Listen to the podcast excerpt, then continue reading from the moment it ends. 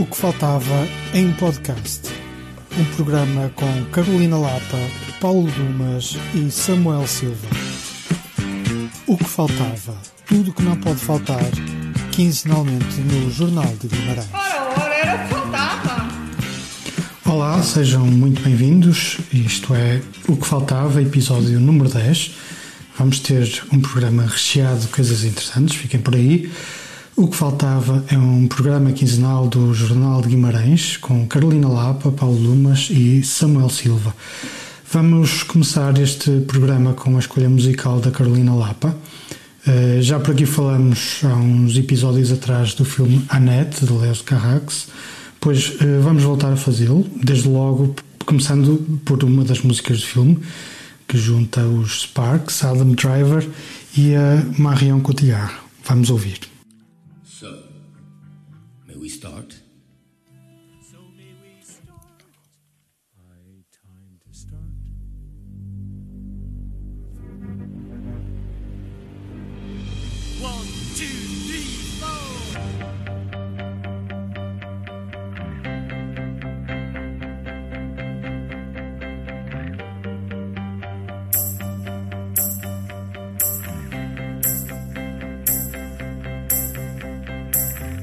May we start. So may we start. It's time to start. My time to start. They hope that it goes the way it's supposed to go. There's fear in them all, but they can't let it show.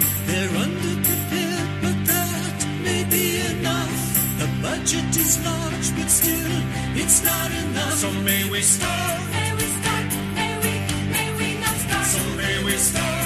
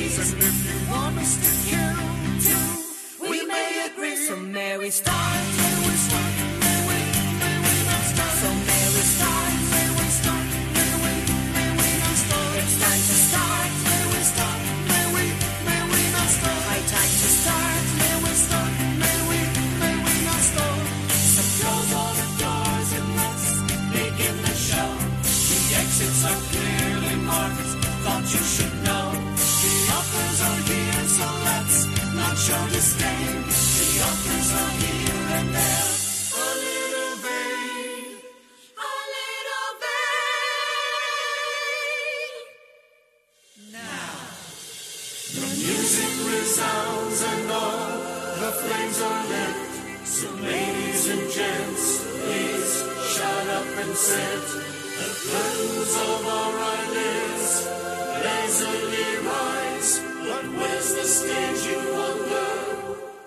Is it outside or is it within? Outside within, outside within. May we start. So may we start.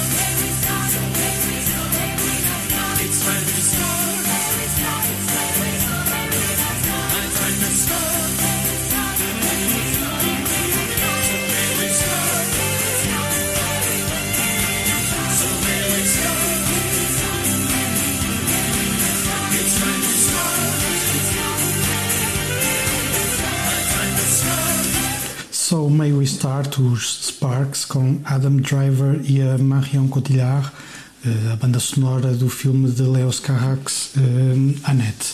A Carolina Lapa já viu o filme, eh, ele esteve nomeado para a Palma de Ouro no Festival de Cannes deste ano, perdeu para Titane, da cineasta francesa Julia Ducournau. Sou assim estranho, mas é mesmo assim. Ainda assim, o filme ganhou os prémios para melhor direção e para melhor banda sonora, da qual já deixamos aqui uma amostra. A Carolina, tinhas o filme no teu radar uh, que há um par de meses. Uh, preencheu as tuas expectativas? Como é que foi o filme? Olha, depois estávamos a falar um bocadinho sobre isso em, em, em off, enquanto vocês estavam a ouvir a, a May We Start. Hum, eu, eu genericamente gostei do filme, mas há, há para mim um problema eh, grande ou grave em Annette que, que sinto, pronto, estou a precisar desabafar. Como se costuma dizer. Depois, depois aconselho toda a gente a ir, ver, a ir ver o filme e a dizer se eu, se eu tenho ou não razão ou se estou para aqui a inventar, que é perfeitamente possível. Mas, mas sim, o, o, o início do filme merece desde logo uma ida ao cinema sob 38 graus, como no dia em que eu fui ao Teatro Circo, o Braga estava assim a arder, como de vez em quando acontece no verão, eh, e soube bem apanhar o fresquinho da, da sala de cinema. Hum, é também no início do filme que encontramos esta música que acabámos de ouvir eh, e onde estão também as costuras do cinema que o Samuel tanto gosta, não é? Ou seja, há ali uma espécie de metafilme em que hum, o, o Léo Carracos dá início ao, que, ao que será o filme, daí o uh, So May We Start, que é ok, vamos, vamos nessa, vamos começar. Hum, e apesar de ter gostado do filme genericamente, a coisa para mim foi, foi descarrilando ao longo, ao longo do tempo em que estive em que estive a ver, não por ser um musical, não por ser uma história contada de, de forma um pouco louca, que é uma coisa que o Léo Carrax nos vai habituando de filme em filme, mas porque conforme o filme ia avançando eu só via o Adam Driver. Não via o Henry McHenry, o personagem principal do filme que este interpreta. Sim, ele é o protagonista, não a sua filha Annette, como o título sugere. Ele é grande, por isso é natural que apareça bastante. Exato. E, não, e, não, e a filha Annette, que é o título do filme, acaba por ser um bocado de. acaba por, por ser a. de alguma forma a figura que, que conclui o filme, mas, mas que não é a figura mais importante. O verdadeiro protagonista é o personagem Henry McHenry. Mas a Annette dá muito melhor título do que Henry McHenry. Henry McHenry, claro. Henry McHenry não, não, não tem potencial Sim. de mercado. Mas sim, eu acabei por, por, hum, por não conseguir ver Henry McHenry muitas vezes na tela. Uh, vi apenas a figura de Adam Driver, a sua voz pesada e enrolada, tal como disse em brincadeira de quem falhou a terapia da fala enquanto jovem. Um, não me interpretei mal, eu também acho que o Adam Driver é um homem bonito e não sou imune ao seu estatuto de estrela de Hollywood, mas fico sempre muito preocupada quando isso se sobrepõe à construção de um personagem.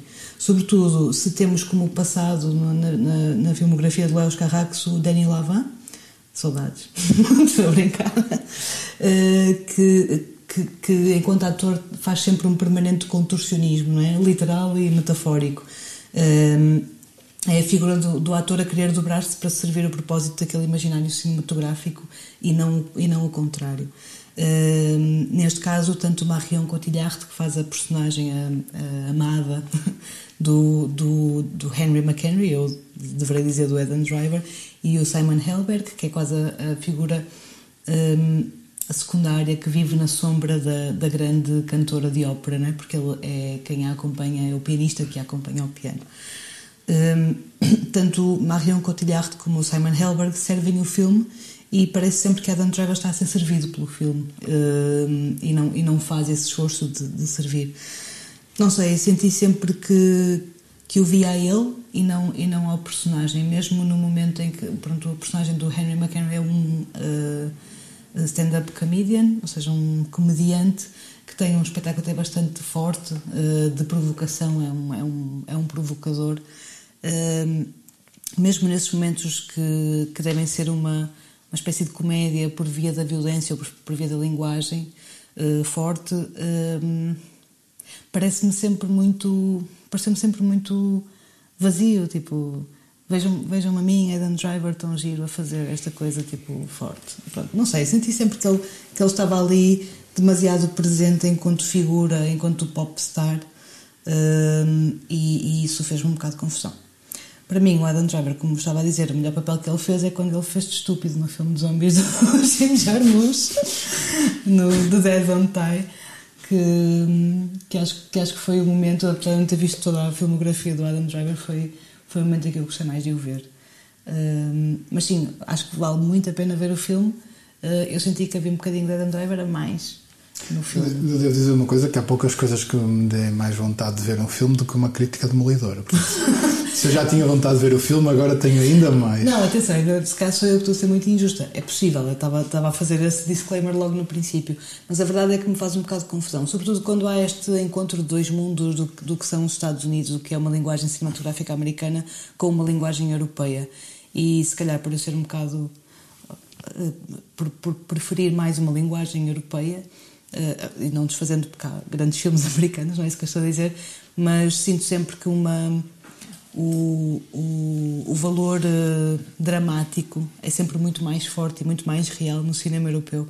E, e parece-me sempre que, neste caso, houve sempre ali uma dificuldade em, em quebrar, em, em deixar-se levar. Eu não vi o filme, mas fiquei com a sensação do que li, eh, que também era um bocado essa ideia do Carrax, não é? Quando é- é este embate entre a América e a Europa. Ele chama Sparks, não é por acaso, acho que ele reco- recorre a esta linguagem do, do, do musical, que é o filme espetáculo por, por, na- por natureza. Sim, sim, claro. Por- também para provocar esse, esse embate. Ainda, ainda não vi o filme, ainda não sei quando o vou ver. Ele passa, creio que é este domingo, no Cineclube de Guimarães, mas eu não chego a tempo. Hum, e portanto vou ter que esperar que ele passe noutro, noutro sítio perto para ir vê-lo. Sim, e, e é importante dizer que não é, não, não é não- eu não odeio o Adam Driver, nem acho que ele seja um péssimo ator, não é isso que eu estou a dizer, mas simplesmente si- sinto que o Leos Carrax vale mais que o Driver dos meus standards. E senti que, que, que a força, eu preferia que a força tivesse sido ao contrário. Eh, que o Adam Driver estivesse um pouco mais eh, a servir o filme e não, e não o contrário. Está dito, ehm, feito o veredito de Carolina Lapa sobre o filme Anete de Leos Carrax. Samuel Silva traz-nos cinema, não é? traz-nos mais cinema, exatamente. Estava calor e o melhor sítio para estarem numa sala fresquinha. Sim. Falamos agora de Intervenção divina. Intervenção Divina. Isso mesmo, muito obrigado. Uh, do realizador palestiniano Elias Suleiman. No episódio anterior falamos de como as artes podem refletir e refletem as questões sociais e políticas. Um, este filme retrata um pouco da realidade palestiniana. Sim, nós sabemos, acho que quase todas as pessoas que tenham alguma noção mínima sobre o que é que é a vida dos palestinianos sabem que a vida dos palestinianos é absurda, mas não é este absurdo do Intervenção Divina, que é um filme. Hum, é um filme que está mesmo nas fronteiras do absurdo, mas o absurdo no sentido nonsense. É um, é um, é um filme que parece que vai aos primórdios do, do cinema, no sentido de ir buscar a, a linguagem do, do, do gag, da- do humor físico. Há muito de Buster Keaton, de Chaplin, de, de Jacques Tati, com um olhar que que eu não consigo desligar o cinema do, do Kiarostami. Ah, e, e, sobretudo a primeira parte do filme, o primeiro terço do filme, que é feito destes, destes gags, destes pequenos episódios que se vão repetindo ah, ah, entre o absurdo, o humor, ah, um limite entre a, com- a comédia negra e o e a crítica social, que nunca deixa de, de o ter, é, é o que eu mais gosto do filme, pois o filme torna-se um pouco mais normal quando, quando nos conta uma história de amor mais tradicional entre dois, dois personagens, masculino e feminino. Mas o, eu, eu acho que o filme. O, o ponto alto do filme é esse primeiro terço que termina no momento em que o, o Elias Suleiman atira um caroço de um magnório, e eu queria dizer a palavra magnório, porque em todas as críticas está escrito Nespra, E é um magnório. e é um magnório. Isto São é, coisas diferentes. São coisas diferentes. Uma Nespra é uma coisa diferente do magnório. As pessoas que não são do, do Minho não sabem isto. Aquilo que chamam de Nespra é, É. no máximo, uma Nespra eh, nipónica, porque veio para a Europa muito mais tarde do que as Nespras que já cá estavam. Passado este parênteses botânico, o ponto alto do filme para mim é o momento em que o, Elias Suleiman atira essa caroço de magnório e que, faz explodir um tanque israelita. É o momento em que nós costumamos ver o conflito israelo-palestiniano como as pedras contra os tanques, ali é o caroço de uma, peça de fruta contra os tanques, e é nesse momento da explosão em que termina esse primeiro momento, esse primeiro terço do filme de, de, de, de nonsense absoluto e o filme se torna mais que se torna mais normal. Mas esse, esse arranque foi uma coisa que me deixou completamente rendido ao, aos filmes do Suleiman, que eu, que eu, ao, qual, ao qual cheguei muito tarde. Este filme é de 2002, é o segundo filme dele. Uh, eu, eu nunca tinha visto, uh, vi-o vi agora neste verão por um acaso absoluto. A Ana Deus tinha usado um pedacinho do, deste filme na performance que fez na, na, na entrega dos prémios da Shortcuts Guimarães em junho. Um, e eu fiquei com aquela imagem de um, de um miúdo palestiniano no meio da rua com uma camisola do Barcelona a dar toques na bola que ia, ia, ia atirá-la repetidamente para o, para o telhado do- da, da casa em construção do vizinho. Fiquei com aquela imagem na cabeça. Deixar também uma bela referência aos velhos dos marretas. Sim. Que são sempre dois São homens, sempre dois dois homens. homens idosos que estão nesse terraço. sim.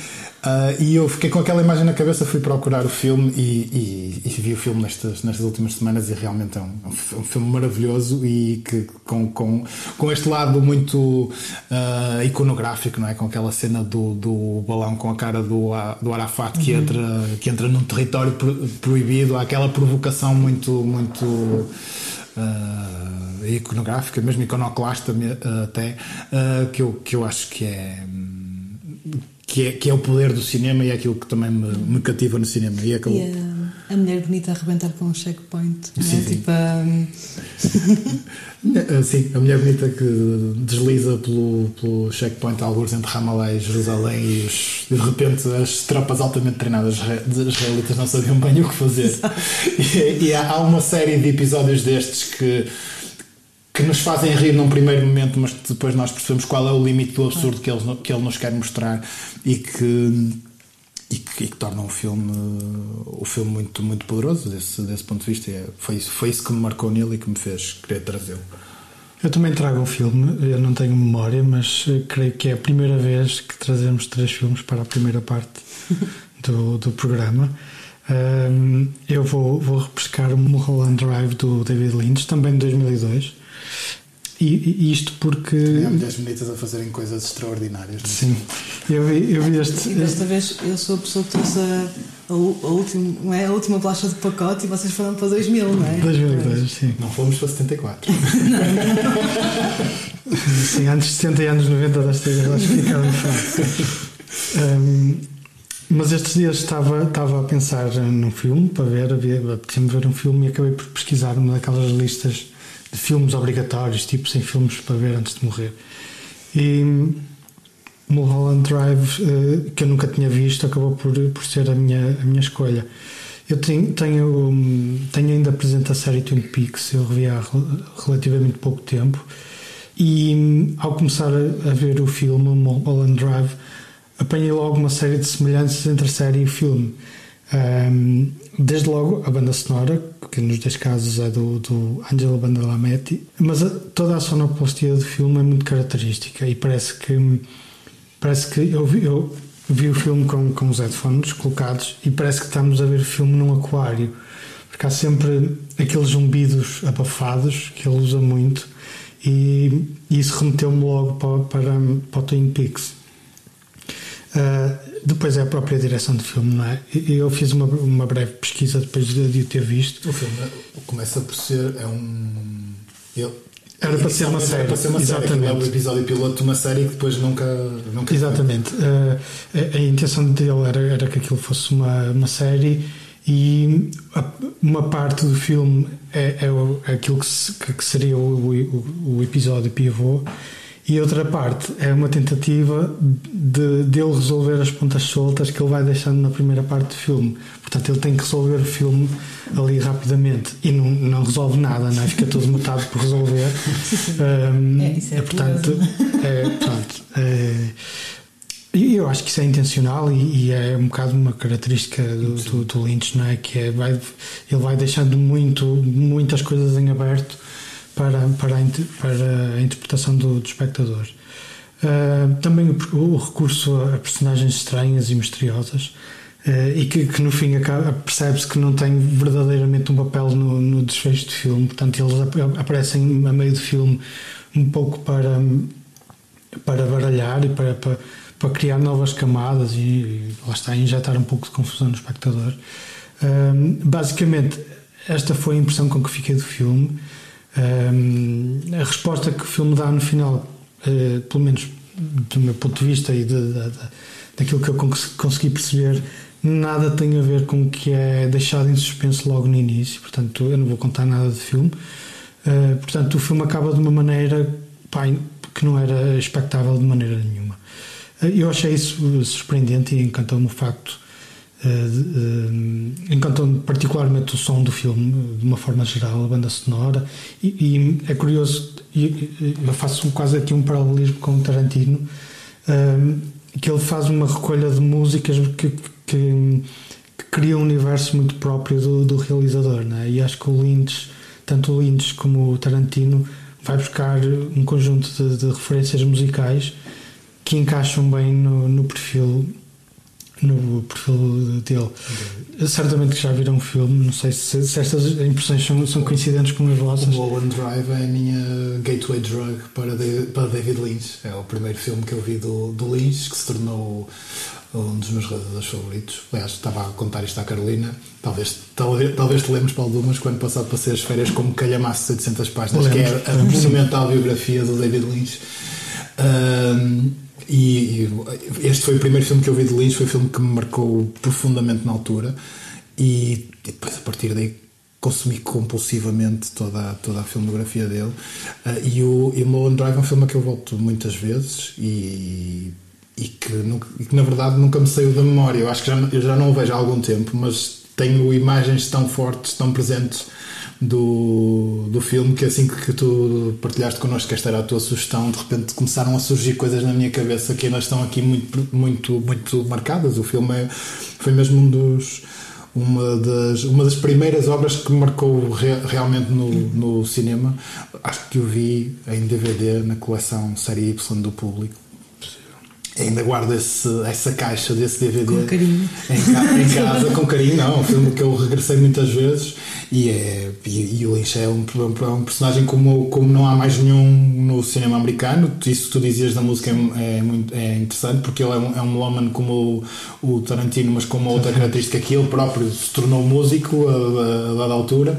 Ah, ele tornou-se muita coisa. É um dos lados fascinantes da personagem do Lynch, mais do que o realizador, é que o Lynch é claramente é um homem do Renascimento que calhou de nascer no século XX, porque ele é capaz de fazer uma data de coisas. Ele- Ele já fez um conjunto de maiôs para meditação, eh, roupa de senhora para fazer meditação e yoga.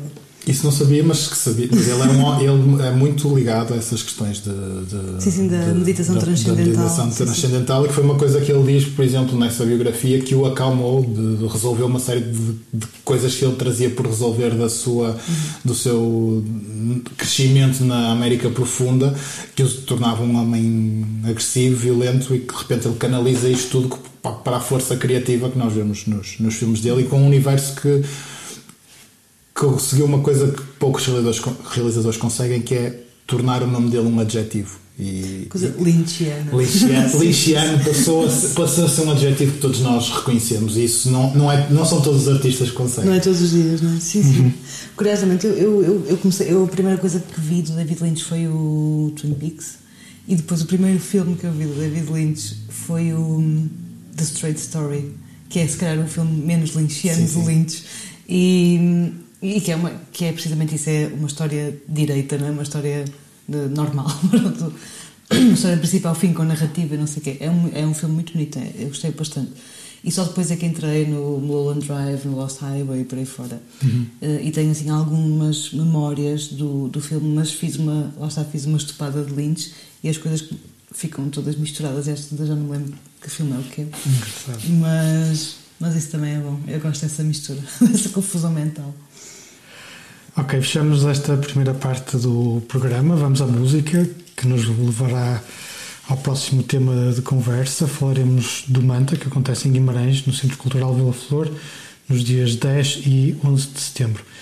Vamos ouvir Silvia Pérez Cruz cantar o tema Albert, um disco de, de 2014 chamado Granada e gravado a meias com o produtor catalão Raul Fernandes Miró. Apa vull ser torero Papa Jo vull matar toros Papa, vull saltar ruedos Ai, ai, ai, papa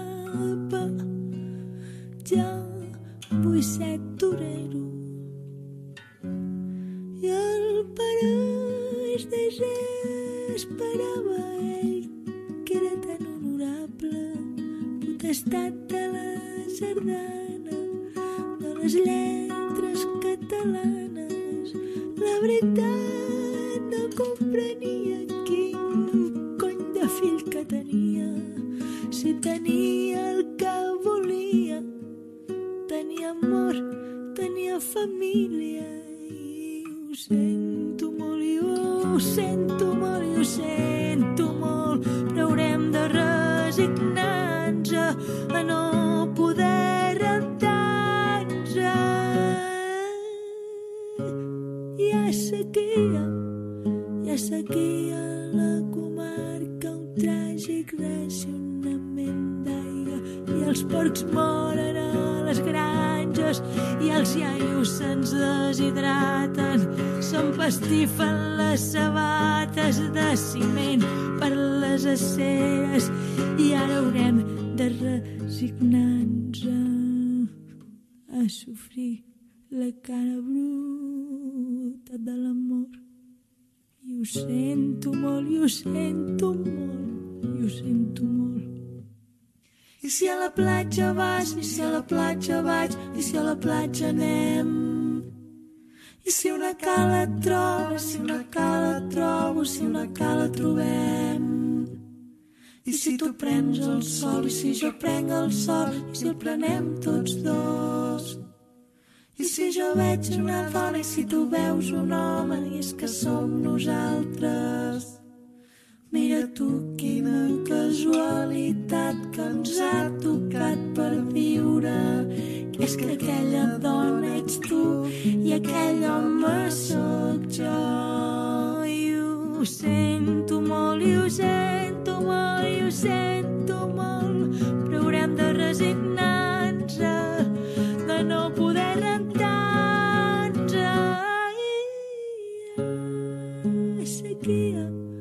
sequia a la comarca, un tràgic racionament d'aigua i els porcs moren a les granges i els iaios se'ns deshidraten s'empastifen les sabates de ciment per les aceres i ara haurem de resignar-nos a sofrir la cara bruta de l'amor.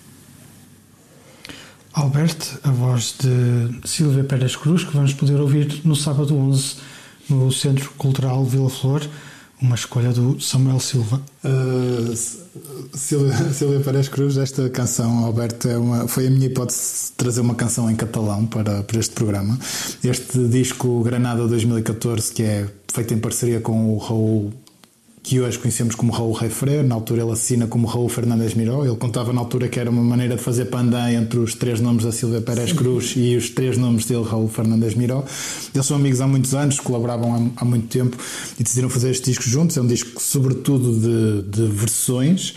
A Silvia é uma das minhas intérpretes favoritas e este é o meu disco favorito dela. E ainda por cima há, uma canção em catalão que é chama-se Alberto, porque é uma homenagem ao Alberto Pla, o enfant terrível da música ibérica. Este, este tema pega em três pedaços de três canções: La Platja, Papá Jobul, uh, Sertoreiro e La Saquia, que são as três primeiras canções do Ocento Molt, que é o primeiro disco do Pla de 89. E, e é uma homenagem a esta figura absolutamente delirante da, da, da, da, música ibérica ele canta em castelhano e em catalão. Nós vamos poder vê-lo aqui bem perto, se quem tiver interesse. Ele vai estar em Santiago Compostela no Festival Maré, Festival de Músicas Atlânticas que acontece no final do mês, 23 a 26 de setembro. E, e é uma das, das personagens que marca um, a Silvia Pérez Cruz e que ela quer homenagear com esta canção, que foi a canção que eu decidi trazê-la aqui a propósito do, do concerto no, no Manta. Mais do que o Manta, eu a minha sugestão é mesmo o concerto da Silvia Pérez Cruz. O resto do manto é bastante menos interessante. Malu Magalhães, que toca no dia seguinte, dá-me um sono desgraçado. E nessa mesma tarde há um concerto que é apresentado como um concerto para os mais novos, que parece uma coisa dita pela Vera Roquete, uh, com um projeto chamado Mais Alto, que juntou Afonso Cabral, Inês Souza, ou seja, o Nascimento e Francisca Cortesão, que são basicamente músicos que estão cá sempre metidos. Uh, mas à parte destes dois concertos que não me interessam uh, grande coisa. A Silvia, como eu dizia, é uma das minhas intérpretes favoritas. Estou muito feliz por tê-la basicamente à porta de casa e estou com muita vontade de a ver. Ela traz o disco, o disco mais recente, Farsa Imposs- eh, Género Impossível. Uh, disco 2020, ela apresenta-se em trio, com o Bori Alberto no contrabaixo e o Carlos Monforte no violino e, e aquela voz dela, que é um dos instrumentos mais maravilhosos da Península Ibérica, pelo menos. E estou, desde que foi anunciado o concerto, cheio de vontade que ele chegue um, e, com vonta- e, e tentar garantir que há bilhete, porque o concerto tem entrada livre nos jardins do, do Vila Flor, mas é uma entrada livre por causa da Covid condicionada e, portanto, vai ser preciso ir uh, Acampar. a, quase, quase acampar. Espero que não seja preciso acampar, mas uh, vai. vai Sim, numa lógica One Direction, estás a ver quando eles vinham a Portugal. E os miúdos acampavam todos nos coliseus. Olha, sabes que na Se verdade. fores acampar, eu vou contigo. Na verdade, a Silvia Pérez Cruz é uma das poucas artistas por quem eu faria uma coisa Porque, dessas. acamp- eu- tu acamparias. Acamparia, acampa- acamparia por Silvia Pérez Cruz. Sim, eh, tenho mesmo um fascínio imenso por, por, por ela, pela voz dela, pelo trabalho dela e. Estás a ver, Paulo Dumas? O Samuel estava a cascar na Malu Magalhães e tu não ficaste tão chocado como eu a cascar no Adam Driver. Não, não fiquei porque já sabia. Ah, já estavas à espera. Já, já, já. Ele já me tinha dito. Já, já, eu Mas tenho, também é muito subestimada, não é? eu Temos tenho, todos- eu tenho uma, tenho uma isso. grande com a Malu Magalhães, eh, além dela, chateia-me em geral. E depois É não, uma coisa que me chateia. é? Chateia, em geral, acho que é muito pãozinho sem sal eh, Um e, e, e artisticamente não vejo ali nada que me enche as medidas. E depois não entendo o, o unanimismo à volta dela, mas bem, eu vim aqui- eu estava aqui era para dizer bem da Silvia, não era para dizer mal para Malu Magalhães. Depois ainda falam que o Adam Ok. Driver não é Vamos, vamos continuar, vamos descer um pouco o azul no, no mapa. Ahm, vamos, vamos até Ilhavo, eh, onde será apresentada a peça do Tiago Rodrigues Catarina e a beleza de matar fascistas, no dia 17 de setembro, sensivelmente um ano após a sua estreia, justamente no Centro Cultural Vila Flor. Ahm, a peça fez, fez, entretanto, uma digressão europeia, tendo seguido uma série de datas em Portugal. Catarina e a Beleza de Matar Fascistas tem apresentação então em Ilhavo, uh, 17 de setembro.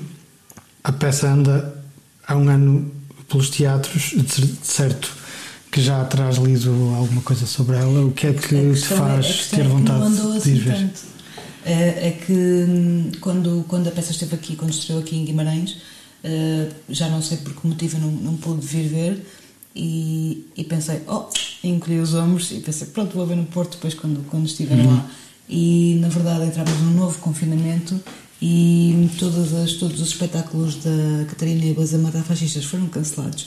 Eh, houve muita dificuldade em conseguir fazer reencontrar a equipa para, para conseguir eh, agendar novas récitas e, e na verdade quando o Ilhavo apresentou os três dias que não eram três no princípio se não estou em erro eh, aquilo automaticamente esgotou e eu consegui quase por milagre eh, naquela coisa de pa- parecia que eu estava tipo sei lá a comprar um bilhete para o esquior eu estava assim no, no site do 20 na, na volta tipo é agora pá, pá, pá. e lá consegui dois bilhetes para sexta-feira 17 e comprei-os para aí em março ou abril uma coisa assim por isso, isto porquê? Porque quem veio ver, eu sei que vocês viram também o espetáculo, mas hum, perguntei quase por curiosidade, então e como é que foi? E as pessoas contaram umas coisas mais inacreditáveis, não propriamente a- a- em que é que consistiu o espetáculo, mas sobretudo as reações do público ao mesmo.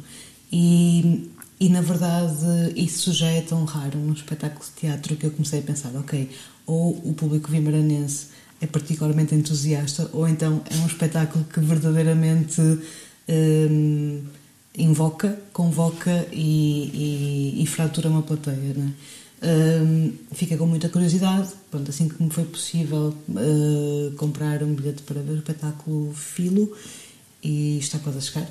É, é no dia 17 de setembro. Vocês viram, certo? Foi o, ponto alto de 2020 para mim em termos artísticos, o espetáculo mais extraordinário e marcante que eu vi no, no ano passado. Ahm, essa estreia foi.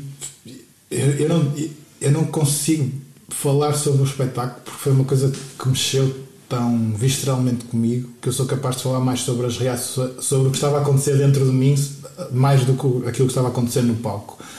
Uh, porque é um espetáculo que, que tem várias coisas na fronteira de. convoca-te muito para a tua própria fronteira moral, não é? De, de- sobre o ato de matar ou não matar, eh, sobre. Mesmo que alguém mereça, com muitas mesmo que aspas. alguém não é? mereça, com muitas aspas, sobre esta sobre o, essa, dentro disso, sobre a questão da própria ritualização do, do ato. No fundo, eu acho que ele é um espetáculo sobre, sobre teatro, não é um espetáculo sobre, sobre mais nada, porque o, o- aquele ritual de matar, de matar o fascista, um fascista por ano, na verdade, é, um- é o mesmo. É um, é a mesma ritualização de irmos ao teatro e de estarmos em comunidade, e aquela comunidade, naquele caso, é uma, uma família, uma família alargada, e depois o espetáculo vai-nos puxando sempre ao limite de uma série de coisas e, e termina com um monólogo que é uma, um- uma joelhada num- nas, Grotesco. uma, uma joelhada nas zonas baixas que se deixa completamente a ganir. E, eu, eu- e nós vimos dois espetáculos diferentes, se não estou em erro, Paulo, mas eu acho que vi o espetáculo de sábado e tu viste o espetáculo domingo.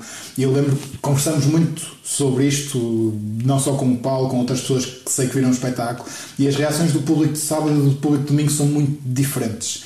E no fim desse primeiro monólogo, desse fin- monólogo final, perdão, no espetáculo que eu vejo, que é o espetáculo da abertura, da estreia, há um silêncio sepulcral durante o que me pareceu uma eternidade, mas é capaz de ter sido só 20 segundos, porque ninguém sabia muito bem como é que se reage a isto.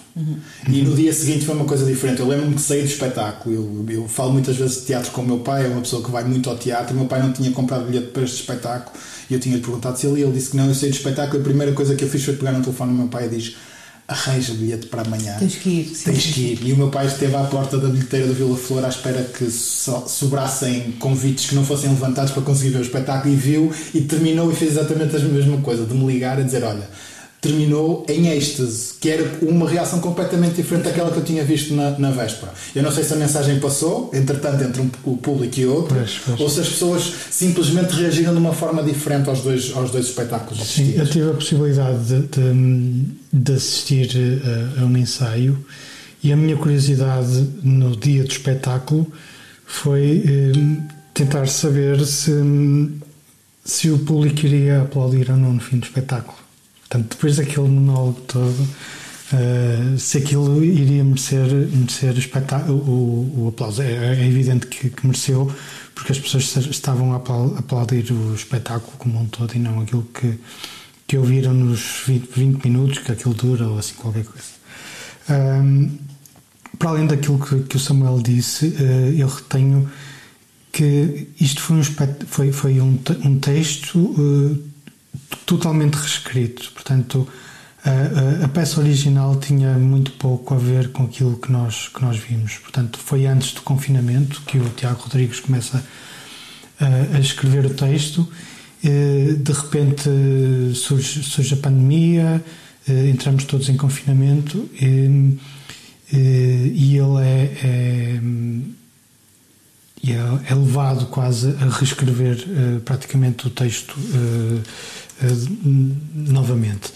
E, isso é, mais evidente uh, a presença dos fascistas durante o, o primeiro confinamento. Opa, sim, No- ah, no- na vida repara, de todos nós. Antes, antes, do, antes de se falar de, de, de Covid-19, houve ali um período em que se falava muito das direitas, da ascensão das direitas em vários pontos do mundo e tal. E, e, portanto, eu Mas creio acho que a Covid é o momento em que torna uh, mais visível e não o primeiro momento, ao, a, a seguir ao, ao, ao primeiro confinamento, é o momento em que torna mais visível e mais delirante todo é a concretização daquilo. é, da, que- daquilo que, era a propo- proposta inicial, imagino eu, do, do, do, do Tiago Rodrigues. Pronto, e, fiquei, fiquei em completo êxtase com, com aquilo. Acho que o Tiago Rodrigues é, é um. É, é genial, é um dos nossos eh, gênios que nós devemos guardar com muito carinho. Já não podemos Ahm, aguardar porque ele já está. Já foi, não é? Já foi, mas pronto, está a fazer o percurso dele. a a coisa certa, não é? Sim, e é, e é Acho muito bem, fiquei feliz quando, quando vi. exatamente. É Pronto, muito mais interessante do que do Cristiano Ronaldo para o Manchester United. Ah, sim, sim, claro. evidente. E ele, ele tem, lá está, eu não, eu não, vi, o, espe- eu não vi o espetáculo, estava, estava um bocado também a. Eu não ligo nada a futebol, para, para mim é muito mais importante Tiago Rodrigues ir Ir para a Avinhão do que, Cristiano Ronaldo e para o sei lá, quero lá saber para onde é que ele vai. Mas mal comparado, a Avignon é o Manchester United do teatro. Até porque Manchester tem outros artistas que eu aprecio mais do que o Cristiano Ronaldo, mas eh, estou a brincar. É o berço de outros. Ahm, Peço desculpa. Nada contra o Cristiano Ronaldo, gosto muito dele. Eu também. Ah, mas, mas pronto. Ah, é uma arte diferente. Ah, não, estava a perguntar-vos pelo, pelo, pelo- pela vossa experiência no, no espetáculo, porque realmente foi, foi assim mesmo um, um conjunto de pessoas que ficaram a olhar para mim com, com aqueles olhos cheios de raiados, raiados de sangue a dizer vai ver, tens que ir ver, não podes perder. Então, Sim. fui- fui- E há, e há toda uma discussão, antes da peça ter estreado, há toda uma discussão gerada nas redes título. sociais Sim, sim, só sim, por causa sim, do sim, título. sim. Acho que uma coisa redes sociais e em alguns espantosa. jornais, é alguma Sim, sim, sim, escrever. Aliás, o próprio Tiago Rodrigues tem, sente necessidade de, respon- de responder. Quer dizer, Exatamente, ele chegou a escrever eh, sobre qualquer o- exatamente. Tipo, é, Já não me a- lembrava A disso. importância do título, ou pelo menos a importância relativa do título. Eh, eu, eu, eu- eu confesso que não tenho, não tenho assim um grande. Não vi muitas, muitas coisas do Tiago Rodrigues, mas vi uma peça que gostei muito que foi o Sopro. Eh, e, e acho que ele tem esta capacidade de. Que também adorei, muito essa bonita. peça. E, e ele tem uma capacidade de chegar às pessoas. Realmente o público é muitas vezes convocado, não, não provavelmente numa, numa, numa lógica eh, lúdica de fazer alguma coisa ou de participar, mas tu estás a ser emocionalmente convocado permanentemente não é, no, no espetáculo. É uma lembro- coisa que eu gosto no, no trabalho do Tiago, que acho que é uma das coisas que ele, que ele terá levado para Avignon, é que ele consegue fazer isso de põe-se na vanguarda em termos artísticos e está constantemente a fazer eh, a fazer algo que é radicalmente diferente, que é um que, que corta com o, o- o seu próprio trabalho anterior. Acho que sopra o espetáculo mais evidente desse ponto de vista. Hum, mas ao mesmo tempo com uma capacidade de chegar ao público que Ele vai-te sempre buscar. é, que, é- que- ele que- vá, que às vezes, que às vezes o teatro contemporâneo não tem, não é? Sim, é Está isso. tão fechado na sua coisa de meta, meta, qualquer, meta qualquer cena, e eu uso aqui o qualquer cena mesmo porque parece-me que é como essa malta fala, ah, que, que depois não chega, não chega às pessoas. ah, Sim, no, por exemplo, no caso do sopro, eu vi, eu vi o sopro no, no Dona Maria, segunda, já também com um bilhete comprado muito tarde, então fiquei bastante longe, assim, muito, muito, muito, muito lá para trás. E ainda assim, ou seja, percebendo que a experiência não era a melhor porque eu estava muito longe, ainda assim eu consegui emocionar-me com um espetáculo que também não é muito comum, ou seja, não é uma coisa que, eu, eh, que me aconteça com frequência. Uh, emociona-me muito com, com cinema. É mais comum sair a chorar de um filme do que sair a chorar de um, de um espetáculo de dança ou de, ou de teatro. Uh, mas realmente aquele eh, eh, tinha, tinha esse lado, lá está, era de uma delicadeza muito, muito interessante. Mas o Catarina, o Catarina tem isso, consegue pôr eh, Pois. nos limites de tudo o que é visceral, não é? Conseguiu-me pôr a chorar, conseguiu-me pôr com raiva, conseguiu-me eh, levar-me ao limite do desespero e da, da, da impotência, Ah, e isso é uma coisa que, nem, que, que são muito poucas as obras de arte que conseguem fazer, não é? Mas foi muito curioso porque depois até em casa havia assim uma, até uma espécie de brincadeira porque quando, quando disseram ah, o público em Guimarães reagiu imediatamente e o, o meu companheiro dizia, mas que é tipo Fantasporto porque no Fantasporto era eh, o público do Fantasporto era o público que reagia aos filmes, batia palmas, chamava nomes aos maus, não é? aos zombies, assassinos e assim e era sempre o, o público por excelência que era o público mais reativo de, de, de todos os, os momentos de, de público ou de comunidade. Eh, e de repente Guimarães ganhou com Catarina Voz a matar baixistas, segundo o que eu ouvi. Ok, regressamos agora a norte, até Barcelos, mais concretamente, cidade onde se iniciará um projeto, um novo projeto de programação em rede chamado Caleidoscópio. Um, é um projeto que juntará os municípios de Guimarães, Barcelos, Braga e Faf. Um, para já é conhecida a programação a acontecer em Barcelos, nos dias 3, 4 e 5 de setembro. Portanto, início no sábado às eh, 22 horas, ah, de sexta-feira, peço desculpa, 3, às 22 horas com o concerto de Carlos Bica e Azul, que, Que já trouxeste. que já teve referência num dos nossos episódios anteriores. Ahm, E depois, no dia o André Gonçalves, que também já foi uma das nossas sugestões no episódio anterior. Certo. Uh, e depois, sábado 4, a partir das 17, concerto de, concertos de Jorge Coelho, Ricardo Jacinto e o quarteto de Ricardo Toscano. E finalmente, domingo 5, tocam o André Gonçalves, a Angélica Salvi e à noite a fechar a Orquestra de Jazz de Espinho com o percussionista Mário Costa. Tudo isto em dois lugares da cidade de Barcelos, no Largo Dr. Martins Lima, junto ao Teatro Gil Vicente, e depois nos claustros dos espaços municipais de Barcelos. Uh, fim de semana a acompanhar em Barcelos, assim como a programação do projeto, do projeto Caleidoscópio uh, nas restantes cidades, que deverá ser conhecido mais, mais à frente.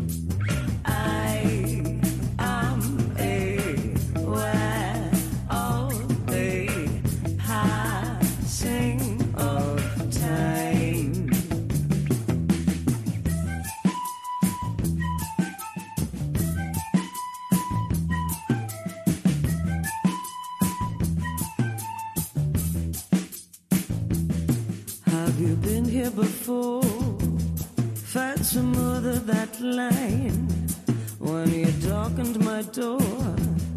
I was fine. There's a hole in the floor.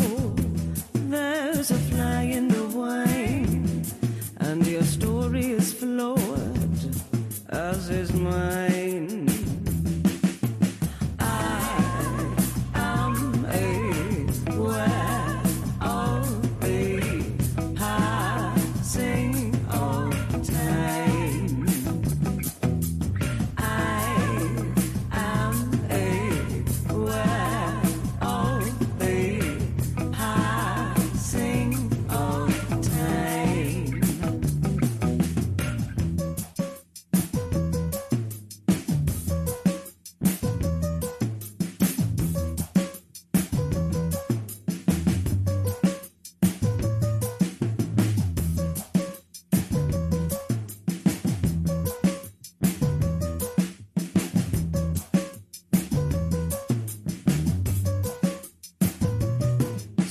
Counting of years. Stop the wreck in your mind.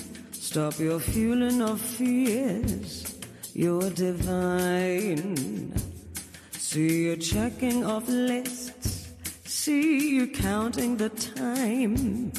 All the ones that you missed, you will find.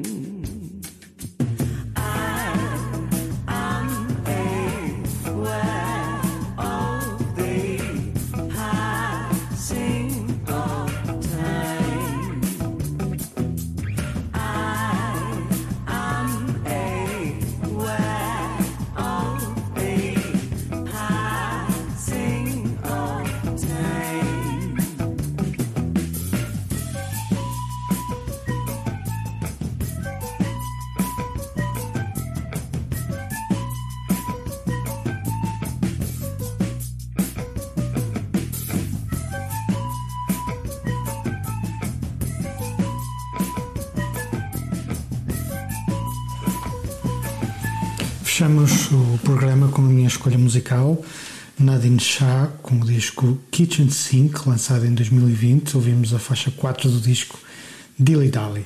Um, Este disco foi uma das minhas descobertas nas férias. Gostei muito do disco, um, que é brilhantemente produzido pelo Ben Hiller, um nome associado a discos de bandas como os Blur, o Elbow, o The Maccabees, e que produziu também todos os discos da, da Nadine Shah. Um, ao ouvir o disco percebemos que há sempre coisas interessantes a acontecer, o que me agora agrada particularmente.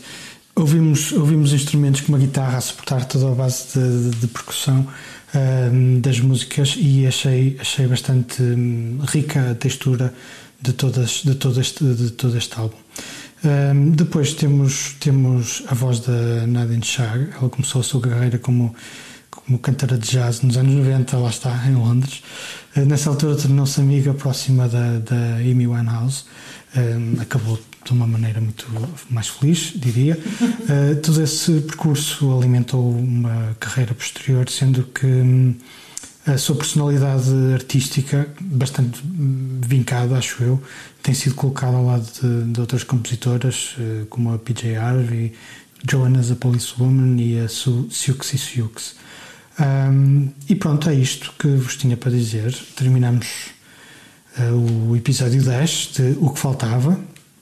A primeira parte dedicada ao que nos ficou na memória recentemente, inteiramente dedicada aos filmes. Na segunda parte, uma mão de eh, sugestões para os próximos dias. Ahm, este é um programa que não pode faltar, como costumo dizer, de 15 em 15 dias sai um novo episódio no Jornal de Guimarães. Este é um podcast com Carolina Lapa, Paulo Lumas e Samuel Silva. Um, sigam o Jornal Guimarães para uma atualização constante da atualidade local e regional. Os programas estão nas plataformas digitais, um, assim como a nossa playlist que nós vamos atualizando um, a cada programa. Este programa foi gravado no dia 1 de setembro para, para ir para o ar no dia 4 e se tudo correr bem lançaremos um novo programa no dia 18. Um, boas férias, se for caso disso, e até breve.